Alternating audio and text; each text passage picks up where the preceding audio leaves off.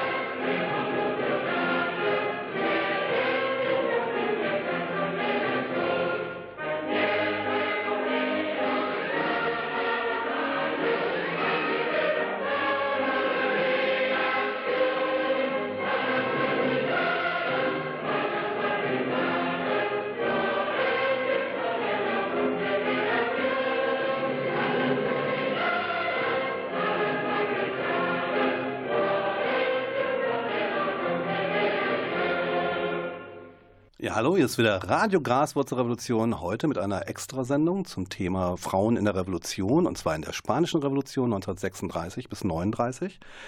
Studiogast ist heute Vera Bianchi aus Hamburg. Vera Bianchi hat ja am 4. September 2019 eine spannende Veranstaltung gemacht zum Thema Mujeres Libres, Frauen in der Revolution. Bei der Veranstaltung waren einige Leute, die sich das angeguckt haben. Jetzt freuen wir uns natürlich drauf, noch mehr zu erfahren über dieses Thema. Und ja, ihr habt gerade Alas Barricadas gehört. Das ist die Hymne der Spanischen Revolution, der, die Hymne der Anarchosyndikalisten und Anarchosyndikalisten. Vera, du hast ähm, ja am 4. September eine Veranstaltung gemacht zum Thema Mujeres Libres. Du bist Historikerin aus Hamburg. Du hast auch Bücher dazu publiziert, Feministin in der Revolution hier im Münsteraner Unrast Verlag und jetzt ganz neu im Mujeres Libres über die Frauen in der Spanischen Revolution, also Libertäre Kämpferin heißt das Buch bei Edition AV. Was sind die Mujeres Libres? Mujeres Libres heißt ja freie Frauen, also ist Spanisch. Und ähm, es handelt sich dabei um eine anarcho-syndikalistische Frauengruppe, die sich kurz vor dem Ausbruch des Spanischen Bürgerkriegs gegründet hat, also April 36. Der Spanische Bürgerkrieg ist ja am 18. Juli 36 ähm, dadurch äh, ausgebrochen, dass es einen äh, rechten Putsch gab, ähm, den sogenannten frankistischen äh, Putsch durch äh, General Francisco Franco und seine ähm, Anhänger, die eben ähm, eine Militärdiktatur äh, errichten wollten und ähm, eben in äh, vielen äh, Kasernen äh, rebelliert haben mit äh, Hilfe des Deutschen Reichs. Ähm, und der spanische Bürgerkrieg sah dann ja so aus, dass eben äh, in den nächsten zwei, dreiviertel Jahren Spanien sich in eine republikanische und eine sogenannte frankistische äh, Zone unterteilt hat. Und in der republikanischen Zone begann sofort äh, am 18. Juli 36 eine soziale Revolution. Das heißt, die Menschen haben sich nicht nur gewehrt gegen diesen äh, rechtsradikalen Putsch, sondern haben eben auch festgestellt, dass die äh, kapitalistischen ähm, oder auch noch äh, restlichen feudalistischen gesellschaftlichen Bedingungen nicht mehr dem entsprechen, wie sie gerne frei leben möchten und haben dann eben den Kampf gegen diesen rechten Putsch damit verbunden, dass sie gesagt haben, wir nehmen unser Leben und die Arbeitsbedingungen jetzt selber in die Hand, haben ihre Betriebe kollektiviert und ähm, in diesem Rahmen haben eben auch diese ähm, anarchosyndikalistischen Frauen äh, großen Zulauf bekommen und haben aktiv äh, gegen den äh, Putsch gekämpft. Ja, Hans Magnus Enzensberger hat das ja als kurzen Sommer der Anarchie beschrieben, 1936, auch ein ganz tolles Buch dazu publiziert. Ähm, vielleicht erklärst du mal, was ist überhaupt Anarchie, was ist Anarchismus, was sind die Hintergründe des spanischen Anarchosyndikalismus? Ja, also lustigerweise ist es genau dieses Buch, was mich selber äh, als äh, Teenager dazu bewogen hat, ähm, Historikerin zu werden, Geschichte zu studieren. Und ähm, mir war auch schon die ganze Zeit klar, dass ich eine Arbeit schreiben möchte zum Spanischen Bürgerkrieg, weil dieses Buch einfach so brillant und mitreißend ist. Ja, der kurze Sommer der Anarchie äh, beschreibt eben, ähm, also Anarchie ist ja oft so eine, äh, wird missverstanden als äh, Chaos oder irgendwas Schlechtes, äh, in dem keine Regeln gelten. Und äh, manche verbinden das auch mit dem Thema Gewalt. Das hat aber beides überhaupt nichts damit zu tun. Also Anarchie ist ja einfach nur griechisch und heißt ähm, ohne Herrschaft. Und es geht einfach nur darum, äh, herrschaftsloses Miteinander. Also oft, wenn ich über die Mujeres spreche, heißt es immer, ja, ähm, die waren ja total gut organisiert. Wie passt das denn? Das sind doch Anarchistinnen und es stimmt eben überhaupt nicht, dass Anarchismus was mit Organisationsfeindlichkeit zu tun hat. Die Anarchisten äh, und Anarchistinnen sind oft sehr gut organisiert, aber eben herrschaftsfrei, ähm, also gleichberechtigt, basisdemokratisch. Und äh, in dem Fall ist es eben so, dass die ähm, Arbeiterbewegung in Spanien ähm, seit den 1860er Jahren nicht äh, sozialistisch oder sozialdemokratisch war, so wie wir das aus Deutschland kennen, sondern die waren äh, eben äh, seit dieser Zeit anarchistisch äh, dominiert. Das heißt, sie haben eben nicht an einen sozialistischen Staatsapparat geglaubt oder darauf hingearbeitet oder sind auch nicht davon ausgegangen, dass man staatliche Strukturen zu etwas Positivem wenden kann, sondern haben von Anfang an gesagt, wir arbeiten basisdemokratisch, also von unten herauf. Die Menschen selber entscheiden, wie sie leben wollen. Dafür brauchen wir keinen Chef, der uns verrät, wie das besser geht. Und äh, in diesem Rahmen äh, gibt es eben die anarchosyndikalistische Gewerkschaft CNT, das ist die ähm, Confederación Nacional de Trabajo, die sich äh, 1910 gegründet hat. Und viele Mitglieder der Mujeres Libres und auch die Gründerinnen waren in dieser Gewerkschaft äh, aktiv vorher. Ja, das war ja auch äh, eine der größten Gewerkschaften, ich glaube sogar die größte Gewerkschaft damals. Also mit bis zu zwei Millionen Mitgliedern bei einer Bevölkerungszahl, ich glaube von 23 Millionen hatte Spanien, glaube ich, zu der Zeit. Das ist ja schon auch eine, also jeder zehnte Einwohner und jede zehnte Einwohnerin Spaniens war praktisch Mitglied der CNT, ist also schon eine sehr, sehr starke, große gesellschaftliche Kraft gewesen. Da wirst du uns gleich sicherlich noch mehr zu erzählen. Jetzt hast du aber auch noch Musik mitgebracht. Und ähm, welches Stück hören wir jetzt? Genau, also nachdem ja das erste Stück passend war zu, The äh, zu dem Thema, also Alas Barricadas ist ja die Hymne der äh, CNT, also der anarchosyndikalistischen Gewerkschaft. Und die nächsten vier Stücke, die wir hören, ähm, sind jetzt einfach nach meinem persönlichen Geschmack und haben nichts unbedingt mit den Mujeres Libres zu tun. Jetzt hören wir von der Band Guano Apes, die ich sehr schätze, äh, mein Lieblingslied Lord of the Boards.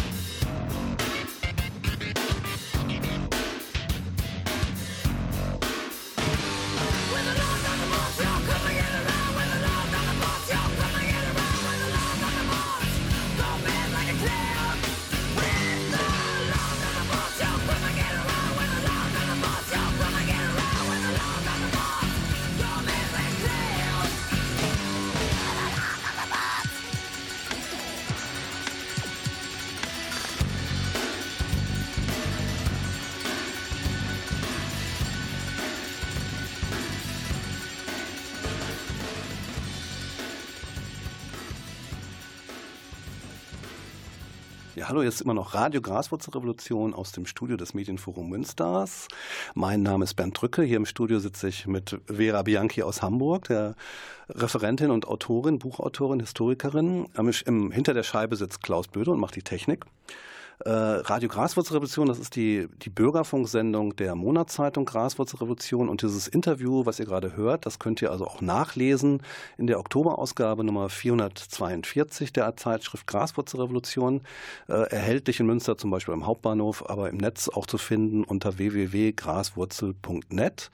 Und Studiogast ist Vera Bianchi. Vera, du hast gerade ein bisschen erzählt, auch über Anarchismus, Anarchie. Der Anarchosyndikalismus war ja in Spanien eine, eine starke Kraft. Und äh, mich persönlich interessiert natürlich auch, wie bist du auf dieses Thema gestoßen? Weil das kommt ja praktisch in der herrschenden Geschichtsschreibung so gut wie gar nicht vor. Also wissen die wenigsten Leute, dass es in Spanien 1936 eine, eine, eine soziale Revolution gab, dass die Spanier drei Jahre gegen den Faschismus gekämpft haben, der dann letztlich doch durchgesetzt hat mit Unterstützung von Nazi-Deutschland und dem faschistischen Italien. Aber das Thema Anarchie, Anarchismus ist ja jetzt nicht so ein Thema, was man in den normalen Zeitungen so findet, beziehungsweise da wird es immer als Zerrbild dargestellt, als Chaos und Terror. Wie bist du auf das Thema gestoßen? Wie bist du mit anarchistischen Ideen in Berührung gekommen und auch ja, mit dem Thema Mujeres Libres und Spanische Revolution? Ja, also es war so, dass ich eben, ähm, bei mir kam das im Geschichtsunterricht überhaupt nicht vor. Das gab es einfach nicht, den Spanischen Bürgerkrieg.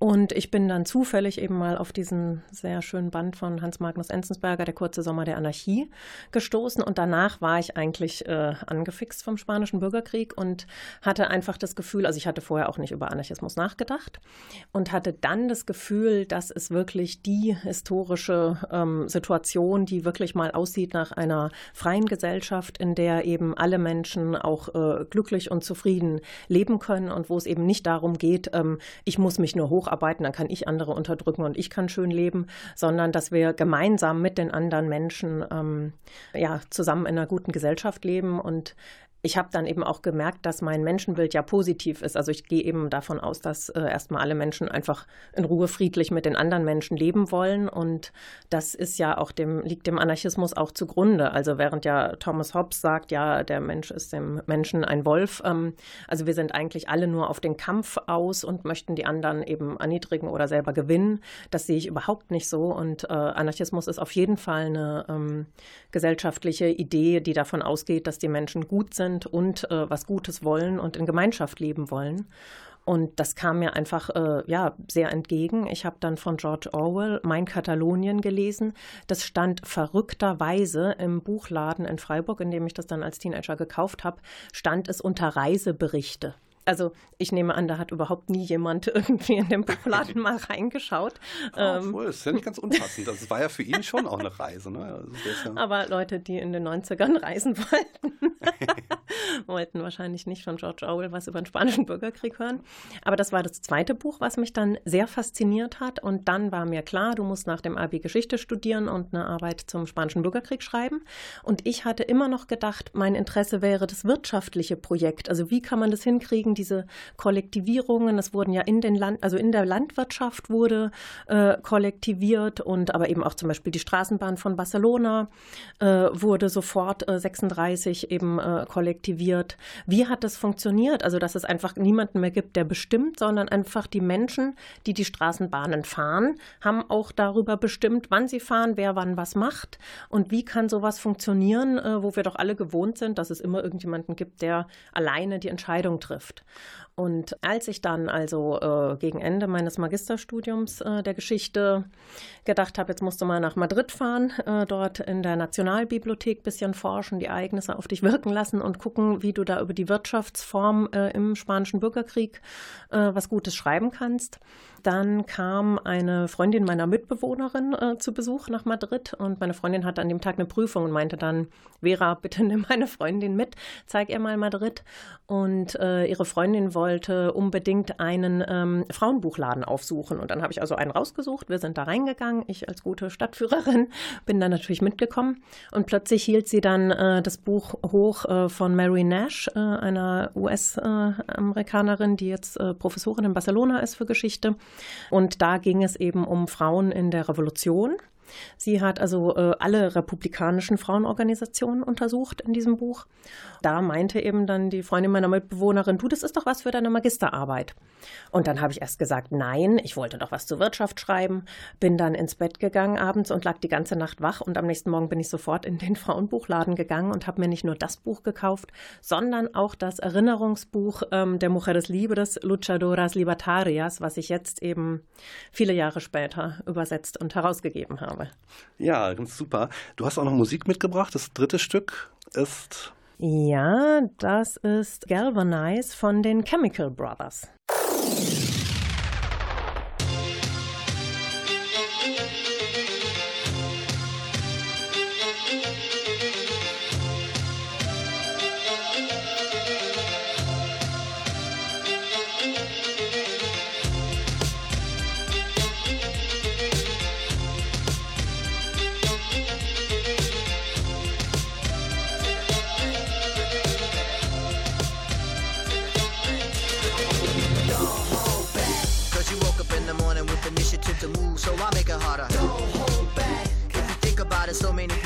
be cool and look smarter. Don't hold back. And you shouldn't even care about those noses in the air and the crooked stairs. Don't hold back. Cause there's a party over here, so you might as well be here with the people care. Don't hold back. The world, you're holding back. The time has come to. The world, you're holding back. The time has come to. A world, the time has come to.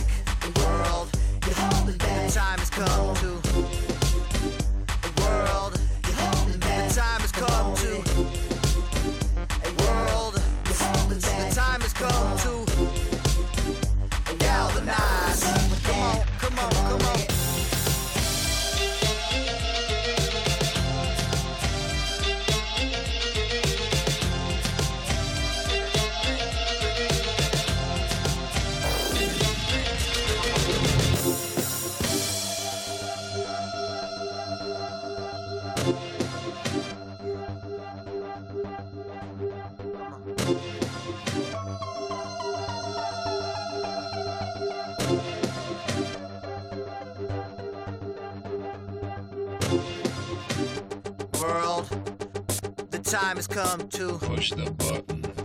World, the time has come to push the button. World, the time has come to push the button. World, my finger is on the button. My finger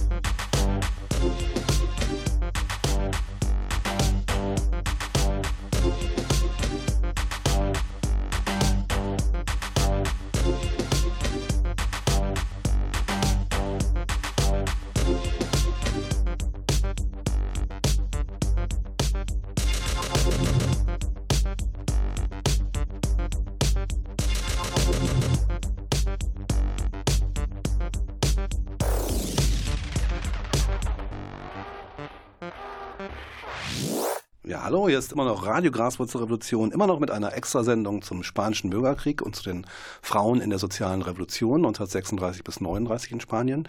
Studiogast ist immer noch Vera Bianchi.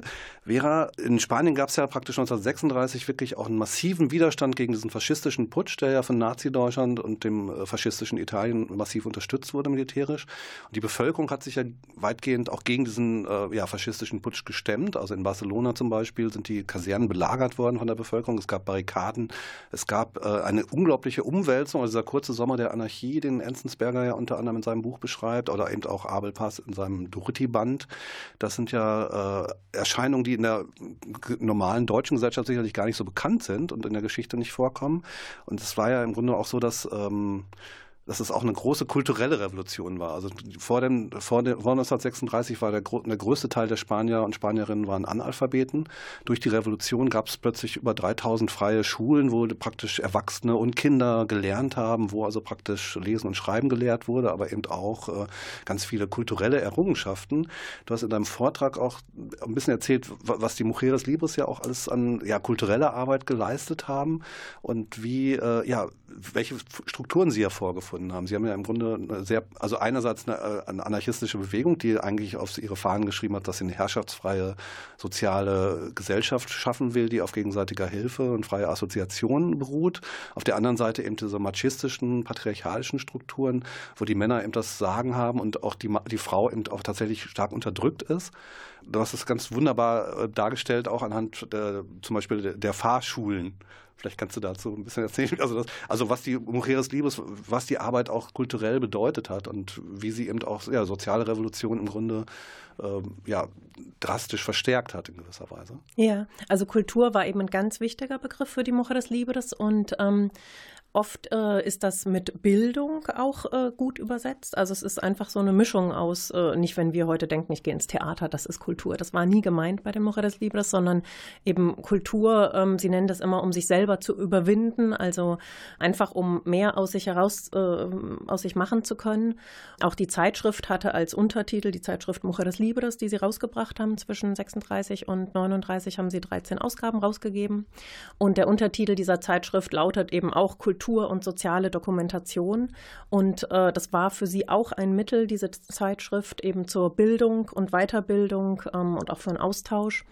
Und sie haben eben auch in, vor allem in Madrid, äh, Barcelona und Valencia, wo ihre Kernpunkte waren, hatten sie dann so Institute Mujeres Libres, in denen also Frauen vorbeikommen konnten. Die mussten keine Anarchistinnen sein, das waren einfach Arbeiterinnen, die vielleicht einfach nur sechs Jahre zur Schule gegangen waren und dann mit zwölf Jahren äh, im Betrieb gearbeitet haben und dort einfach äh, nachholen konnten, was wir heute in der Schule quasi lernen. Und eine Mujer Libre hat mal beschrieben, als wir aus der Schule rausgingen, konnten wir die vier Grundrechenarten und ein bisschen lesen und ein bisschen schreiben. Da konnten die Frauen also wirklich äh, sehr viel gegenseitig sich beibringen. Aber äh, die Mujeres Libres, wie du angesprochen hast, haben eben auch Fahrschulen äh, organisiert. Es gab also vorher sehr wenig Frauen, die einen Führerschein hatten. Und da haben sie eben in Madrid die erste Fahrschule nur für Frauen gegründet. In Barcelona gab es dann auch eine. Dort hatten sie Theorieunterricht und Praxisunterricht. Und in einem der Texte, die ich in dem äh, zusammen mit René Steenbock äh, übersetzt habe, in dem Buch Mujeres Libres, Libertäre Kämpferinnen, in einem te der Texte ist eben beschrieben, wie die Fahrgäste ähm, reagiert haben, als sie beim Einsteigen in die Straßenbahn, äh, in die kollektivierte, haben sie eben gesehen, es sitzt eine Frau am Steuer der Straßenbahn und äh, manche reagierten mit Verwunderung und andere reagierten mit Panik, weil sie halt davon ausging, Frau am Steuer, das kann nicht gut gehen. Und so konnten sie also durch ihre äh, kulturellen Angebote und Bildungsangebote und auch Ausbildungsangebote äh, ja das patriarchale Rollenbild auch aufheben. Also konnten den Frauen einfach äh, neue Möglichkeiten geben. Und es war ja so, dass eben, also wenn wir uns vorstellen, die äh, Gründerinnen der Mujeres Libres fanden ja innerhalb der anarchistischen Bewegung schon Sexismus vor, dann können wir uns vorstellen, wie außerhalb der anarchistischen Bewegung natürlich in der spanischen Gesellschaft noch viel mehr Sexismus, äh, patriarchales Verhalten und Strukturen existierten. Und die Idee der Mujeres das war ja zu keinem Zeitpunkt für immer eine Frauenorganisation zu gründen, sondern sie wollten eben äh, temporär, also für einen kurzen Zeitraum, einfach äh, eine Frauenorganisation haben, um gegen diesen Sexismus ankämpfen zu können. Ja, und der Sexismus ist natürlich jetzt auch, ich meine, die CNT mit fast zwischenzeitlich bis zu zwei Millionen Mitgliedern, wie hat die reagiert auf diese Frauenorganisation und die anderen anarchistischen Organisationen? Wie haben die auf die Mujeres Libres reagiert? Das war ähm, eigentlich gespalten. Also einerseits war es so, ähm, eigentlich alle Mujeres Libres waren auch in anderen anarchistischen Organisationen aktiv, also äh, eben in der CNT oder in den Jugendorganisationen, also den Juventudes Libertarias. Das heißt, es gab ja schon personelle äh, Zusammenarbeit und es war auch so, dass äh, die Mujeres Libres ja kein Geld hatten und da wurden sie also immer wieder von der CNT auch finanziell unterstützt. Ähm, es gab sogar mal einen halben Sekretariatsposten, der von der der CNT bezahlt wurde und sie konnten, wenn sie selber keine eigenen Räume hatten für ein eigenes äh, Gewerkschaftslokal, dann konnten sie auch CNT-Räume nutzen. Also es gab schon vor Ort auf einer geringen, äh, also auf einer unteren Basis, gab es schon Zusammenarbeit und Unterstützung. Aber was in Mujeres Liebe das halt sehr gefehlt hat, war die fehlende Anerkennung. Also es war so, sie wollten einfach der vierte Zweig sein der libertären Bewegung Spaniens, wollten da anerkannt werden als eigenständige und gleichwertige riesige Gruppe. Also es gab ja eben die Gewerkschaft, dann die Jugendorganisation und dann noch die ähm, anarchistische Iberische Föderation, die FAI. Und das wurde ihnen immer verweigert. Und äh, als sie dann wirklich das offiziell auf einem Plenum der libertären Bewegung Herbst 38 beantragt haben, durften sie nicht mal die ganzen fünf Tage des Treffens äh, anwesend sein. Und nur an einem Tag durften sie ihre Bitte vorstellen und da hieß es dann, äh, nein, ihr seid nicht genug vorbereitet und so schlecht organisiert, wie ihr seid, schadet ihr der libertären Bewegung. Und das hat die Frauen wirklich sehr getroffen, ähm, dass sie da eben einfach äh, behandelt wurden, als seien sie Kleinkinder, die nur stören. Das war sehr enttäuschend. Ja, du hast ja auch erzählt äh, über ja, die Position der Mujeres Libres zum Beispiel zur Prostitution, was ich auch, glaube ich, für, auch für heute sehr interessant finde, auch für die Diskussion. Vielleicht kannst du das kurz skizzieren? Ja, also es war so, dass seit 1931 gab es ein Gesetz in Spanien, wonach äh, Prostituierte eben äh, was Kriminelles und auch Unmoralisches äh, machen und ähm, dafür eben bestraft werden können, während das Verhalten der Freier also einwandfrei und äh, moralisch in Ordnung ist. Und die Mujeres Liebe, das haben sich eben gegen diese äh, gesellschaftliche Doppelmoral gewandt.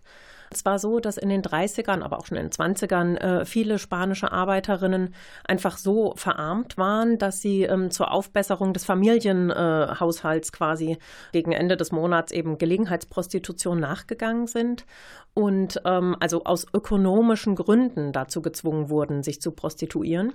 Und die Mujeres Libres haben also das nie verurteilt, dass äh, Frauen der Prostitution nachgehen, aber sie wollten dafür sorgen, dass nie wieder jemand aus ökonomischen Gründen dazu gezwungen wird. Und da haben sie eben im Sommer 36 äh, in Barcelona und Madrid das Projekt gehabt der Liberatorios de Prostitución, also Befreiungshäuser. Da konnten Prostituierte hinkommen und äh, medizinische Versorgung haben, dann äh, auch finanzielle Unterstützung. Und ähm, es wurden aber auch beratende Gespräche geführt, falls eben eine Frau gesagt hat, ich möchte das lieber nicht mehr machen und würde gerne eine andere Tätigkeit ausüben, um das äh, Familieneinkommen äh, aufzubessern. Dann äh, konnte sie auch das machen und es gab die Möglichkeit, dort auch zu übernachten. Ja, du hast noch Musik ausgesucht, das nächste Stück. Ja, das ist jetzt ähm, Firestarter von Prodigy.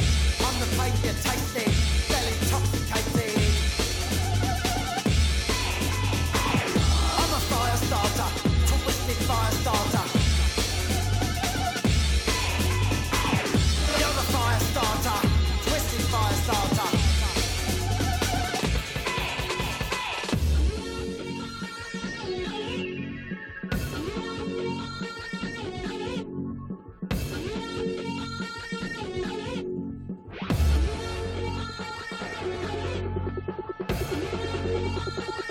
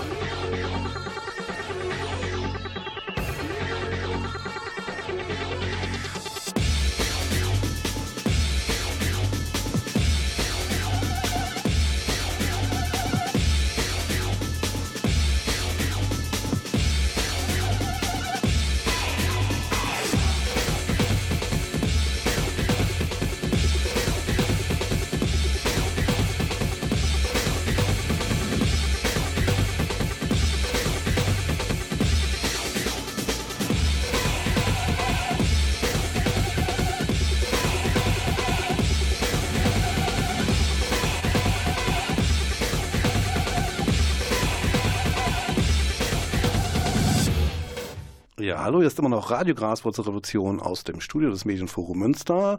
Mein Name ist Ben Drücke, an der Technik sitzt Klaus Blödo und Studiogast ist Vera Bianchi, die Historikerin aus Hamburg.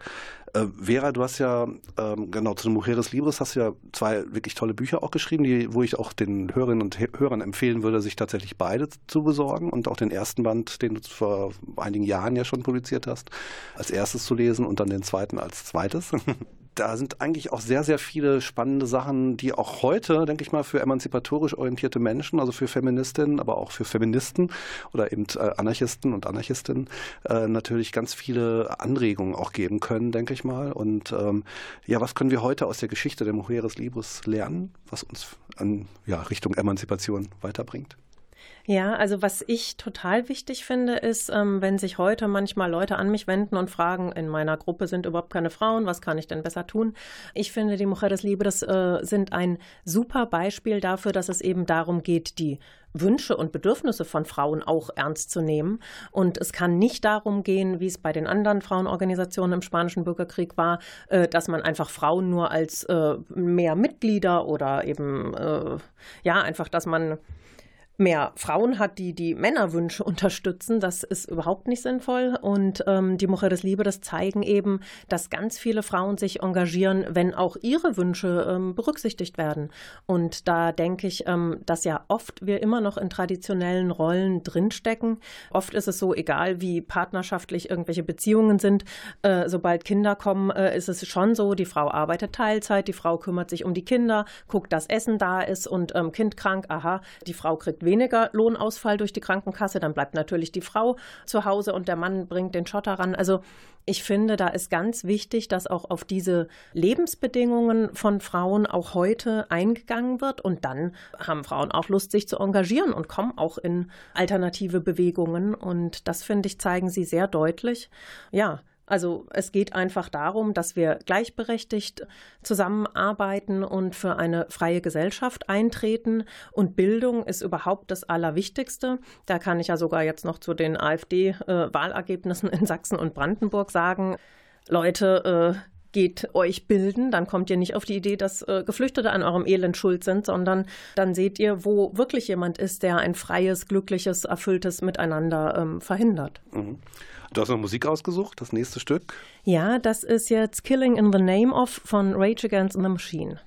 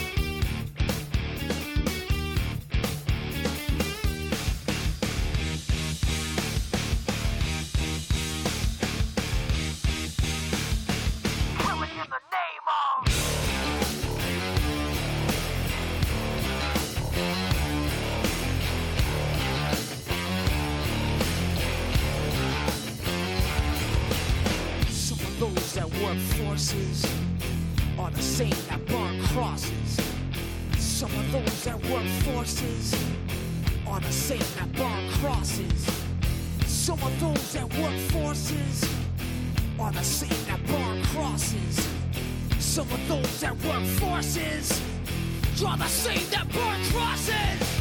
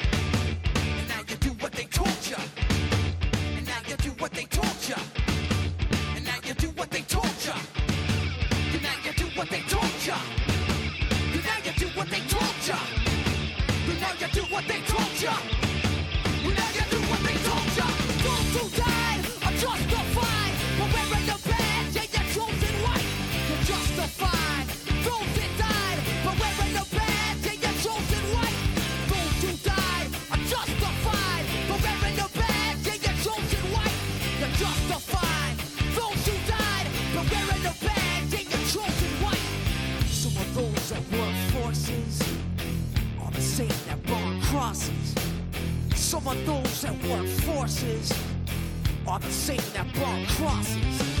Some of those that work forces are the same that brought crosses. Some of those that work forces are the same that brought crosses.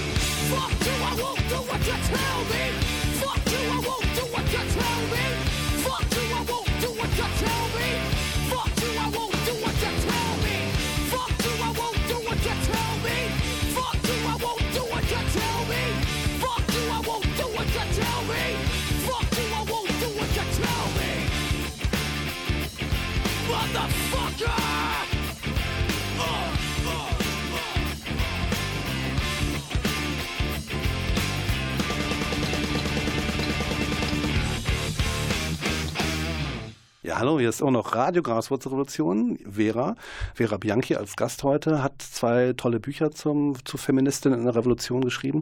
Kannst du was erzählen, wie die Bücher entstanden sind, wie du auf die Idee gekommen bist? Ja, also das eine ähm, ist meine Magisterarbeit, Feministinnen in der Revolution, die Gruppe Mujeres Libres im Spanischen Bürgerkrieg. Die Magisterarbeit habe ich 2001 an der TU Dresden eingereicht und habe sie dann 2003 im Unrast Verlag äh, Münster veröffentlicht. Habe sie extra schon gleich lesbar äh, geschrieben, das heißt, man muss keine Historikerin sein, um das Buch ähm, zu verstehen. Und äh, nachdem ich äh, 2005 eine Mujer Libre, Sara Berenguer, kennengelernt habe, die in Südfrankreich ähm, gelebt hat, haben wir beschlossen, dass ich das Erinnerungsbuch, was sie mit 13 anderen Frauen veröffentlicht hatte 1999 äh, in Spanien, dass ich mich um die Übersetzung kümmere und das auf Deutsch herausgebe. Und sie hat mir dann alle Sachen gesagt, was ich wann, wo, wie machen soll. Und das hat etwas gedauert, aber das haben eben äh, René Steenbock und ich äh, zusammen übersetzt. Und ich habe das jetzt herausgegeben. Es ist im Mai 2019 erschienen im Verlag Edition AV und das heißt Mujeres Libres, libertäre Kämpferinnen. Das heißt, das ist einfach die direkte Übersetzung des Buches Mujeres Libres, Luchadoras Libertarias.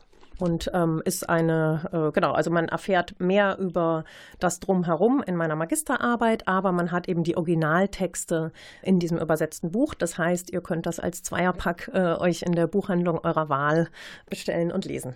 Ja, ich kann euch das wärmstens empfehlen.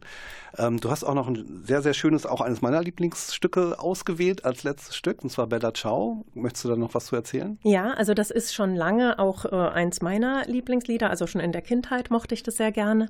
Und besonders freue ich mich, ich lebe ja in Hamburg und da lebt die 94-jährige ähm, Auschwitz-Überlebende Esther Bejerano, die sehr aktiv ist im Auschwitz-Komitee und ähm, anderen ähm, eben antifaschistischen äh, Organisationen. Und sie hat eine super Band, ähm, Bejerano, also da haben äh, früher ihre Kinder mitgespielt. Sie singt und äh, seit äh, über zehn Jahren ist sie eben mit der äh, Hip-Hop-Band Microphone Mafia unterwegs, äh, haben auch CDs eingespielt und ähm, aber sind aber immer unermüdlich auf Konzerten. Ich freue mich jedes Jahr auf sie. 9. Äh, November eben kommt sie immer nach Hamburg in die Uni und sie haben dieses wunderschöne Lied eben zusammen aufgenommen. Ja, wunderbar. Also wir hören jetzt gleich Bella Ciao und ähm, wer diese Sendung äh, verpasst hat und sie nicht zu Ende hören konnte oder den Anfang nicht gehört hat, der kann es auch nachlesen in der aktuellen Ausgabe der Graswurzelrevolution Nummer 442, Oktober 2019. Die Zeitung bekommt ihr in Münster unter anderem im Bahnhofskiosk oder im Buchladen Roster in der Frauenstraße 24 oder direkt bei der Redaktion am Breul 43 oder online auf www.graswurzel.net. Aus dem Studio verabschieden sich schon mal. Mein Name ist Bernd Drücke und Vera Bianchi. Und an der Technik sitzt Klaus Blödo, der hinter der Scheibe sitzt. Tschüsschen, Klaus. Aus dem Medienforum Münster verabschiedet sich Radio Graswurzelrevolution und wir sagen Bella Ciao.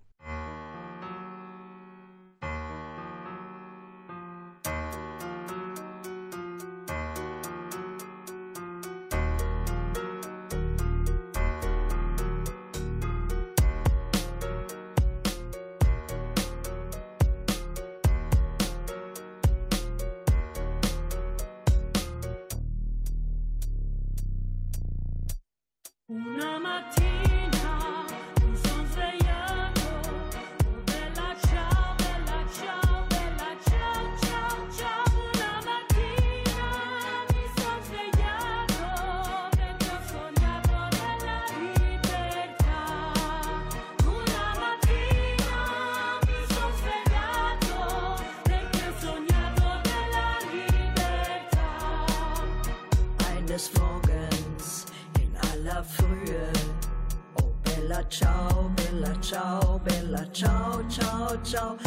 des Morgens in aller Frühe trafen wir auf unseren Feind.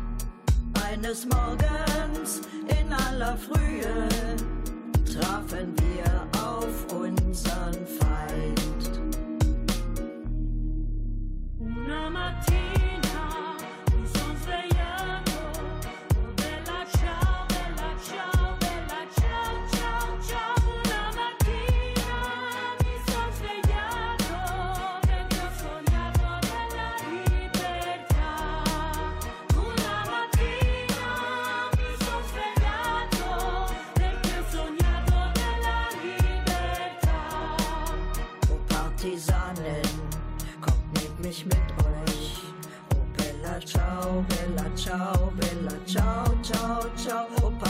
Sahnen, kommt nehmt mich mit euch, denn ich fühl, der Tod ist nah.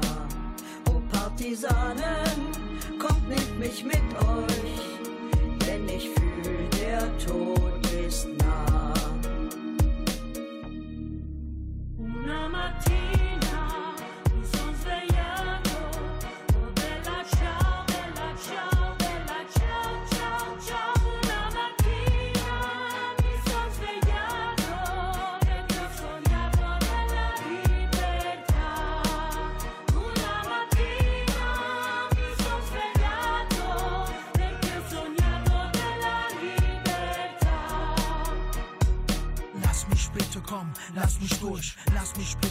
ich habe Durst. Ich war die Nacht unterwegs, bin müde und hungrig. Die Straßen steinig, hart, glatt und rutschig. Ich laufe so lange, wie meine Beine mich tragen. Box mich durchs Leben, ohne Angst zu haben. Stelle mich alleine gegen eure Infanterie. Bin guter Hoffnung, Kraft und voller Euphorie. Ich sehe dich in meiner Hoffnung, in meinen Träumen. Ich kann nicht aufhören, von deiner Magie zu träumen. Ich sehe dich unverhüllt, ohne den Schleier, den sie um dich legen, um die Wahrheit zu versteilen, um in deinen Namen ihre Spielchen zu treiben. Du schaust ihnen zu bei ihrem schamlosen Treiben. Ignoranten verlassen dich für Brot und Spiele, weil weil sie lieber den Bauern im Schachspiel spielen. Weine nicht, es gibt viele, die sich einsetzen. Weine nicht, denn sie werden sich durchsetzen. Sie wissen sich zu schätzen und ihre Unabhängigkeit opfern sich für dich. Una Martina.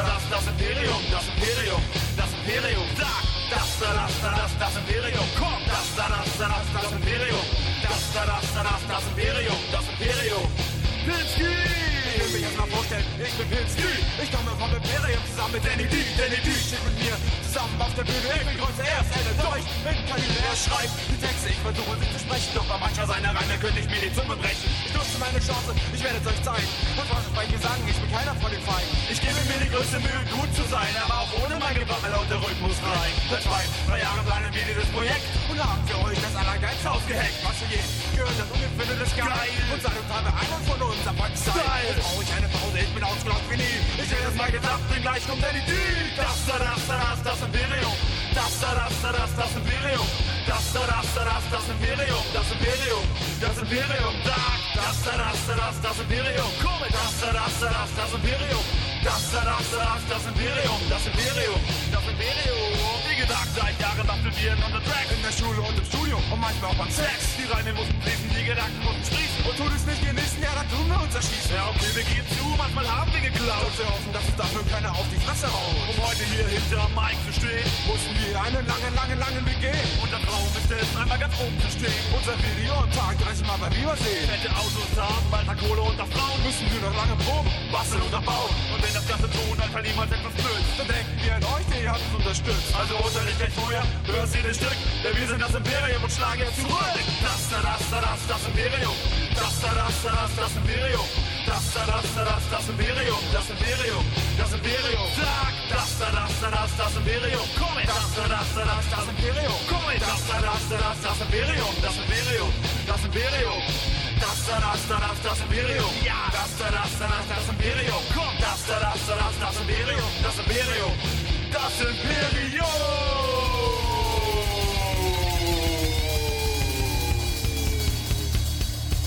Yeah!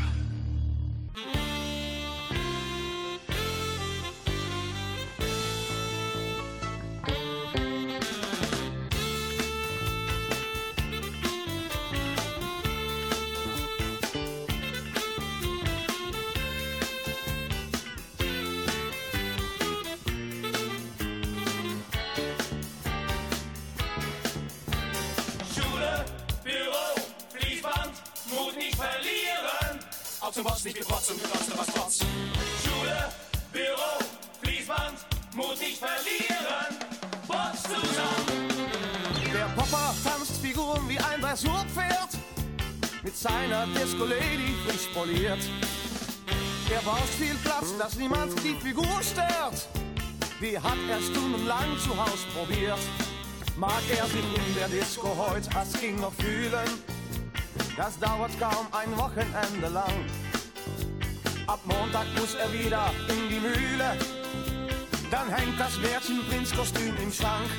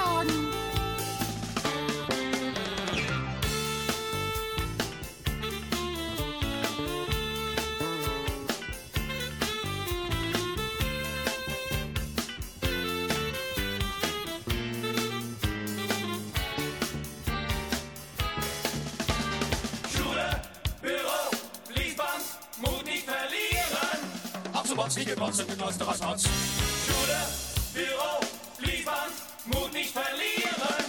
Bots zusammen. Hast du denn manche Musikredaktionen? Nur die Musik, die nichts im Kopf bewegt.